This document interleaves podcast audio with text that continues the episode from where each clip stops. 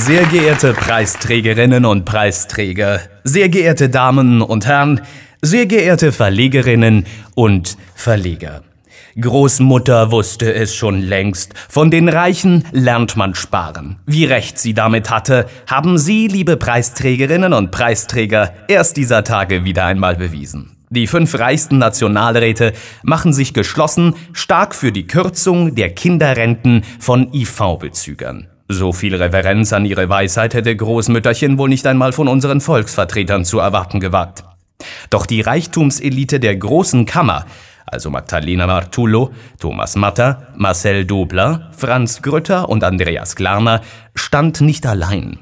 106 Nationalräte und Nationalrätinnen von FDP und SVP, aber auch mit solider Unterstützung der BDP und der sogenannten C-Parteien, haben sich für die Kürzung der Kinderrenten ausgesprochen. Ihnen allen wird der heutige Preis der Republik für außerordentlich gewiefte Sparsamkeit verliehen. Ehre, wem Ehre gebührt. Oder um es feierlicher auszudrücken, wer hat, dem wird gegeben. Denn Sie wissen, Politik beginnt mit der Sprache. Und weil die Worte Kinder, Rente und Kürzung eine etwas heikle Kombination sind, haben Sie, verehrte Nationalrätinnen und Räte, erst einmal einen Taufakt vorgenommen. Zulage für Eltern heißt das künftig. Bei hoffnungslosen Sozialromantikern kann ja schnell mal der Eindruck aufkommen, man nehme, trotz Milliardenüberschuss des Bundes, ausgerechnet den Schwächsten etwas weg. Dabei werden in Wahrheit doch lediglich die Privilegien reduziert, die Boni der Bedürftigen sozusagen. Und so haben Sie, liebe Preisträger, auf Empfehlung der Sozialkommission nichts anderes getan, als in Zeiten, wo das besonders anspruchsvoll ist, in Zeiten der prallen Kassen nämlich, den Gürtel etwas enger zu schnallen, also den Gürtel der anderen. Dieser volkswirtschaftlichen Weitsicht, liebe Volksvertreter, ist es zu verdanken, dass die Kinder von kranken und behinderten Eltern in Zukunft rund einen Viertel weniger Zulage vom Staat erhalten. Natürlich zu ihrem eigenen Wohl. Schließlich geht es um Motivation und die richtigen Anreize und überhaupt, warum Geld in die Aufbringung von Kindern investieren, die ohnehin auf der Verliererseite des Lebens stehen. Vergebene Lebensmüh, meine Damen und Herren. Natürlich, jetzt werden die Taktiker und Beschwichtiger unter Ihnen mit ernster Miene zu bedenken geben, dass durch die Kürzung im schlimmsten Fall ein Teil der Familien zu Sozialfällen würden und also Ergänzungsleistungen aus der Kasse der Sozialhilfe erhielten. Aber hey, genau hier liegt eben die preiswürdige Raffinesse.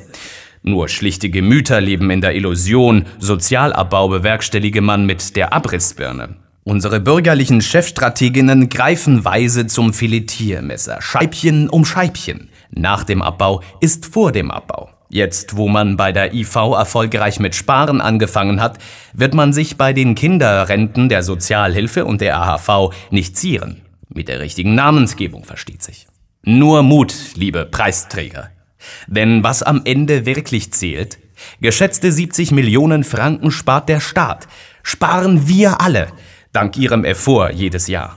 Das entspricht satten 0,87 Prozent des Betrags, den die Schweizer Armee dieses Jahr für die Erneuerung der Luftwaffe budgetieren will. Fehlen also nur noch fast 8 Milliarden Franken, damit unsere top ausgerüsteten Kampfjetpiloten und unsere Kampfjetpilotin auch im nächsten Krieg neutral sein können. Politik heißt eben Prioritäten setzen. Und immerzu Hilfe zur Selbsthilfe. Hohe Kinderzulagen nämlich schaffen Fehlanreize, wie mehrere von Ihnen in ihren Voten unbestechlich festhielten. Für wahr, warum sollte sich ein IV-Bezüger um Wiedereingliederung in den Arbeitsmarkt bemühen, solange seine Kinder satt und zufrieden sind? Wo bleibt da die heilende Kraft der Verelendung? Es muss endlich Schluss sein mit der geradezu spätrömischen Dekadenz auf Kosten der Allgemeinheit. Das sagt auch die C-Partei. Freilich, solche unangenehmen Wahrheiten will nicht jeder hören, weshalb sie den gravierendsten aller Fehlanreize, auch die seine preiswürdige Raffinesse, wohlweislich unausgesprochen ließen. Aber mal ehrlich, die Frage muss doch erlaubt sein, ob IV-Bezüger überhaupt Kinder haben sollten. Wem nämlich liegt die benachteiligte Brut denn eines Tages auf der Tasche, ist sie erst einmal ihrer Prekariatsozialisierung entwachsen? Na eben. Geschätzte Preisträger, Anders als mit Ausgaben für Menschen mit Behinderung soll man mit Lob, wo es am Platz ist, nicht sparsam sein.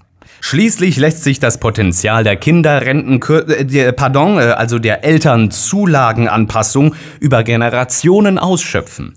Und bitte ignorieren Sie die obstinate Kritik an Ihrem wegweisenden Entscheid. Es muss schon eine gehörige Erbsenzählerei sein, wer an einem solchen Freudentag darauf hinweist, dass dem Bund jährliche Unsummen an Steuereinnahmen entgehen, weil die größten Sparfüchse unter den Parlamentariern das sakrosankte Bankgeheimnis im Inland partout nicht anrühren wollen.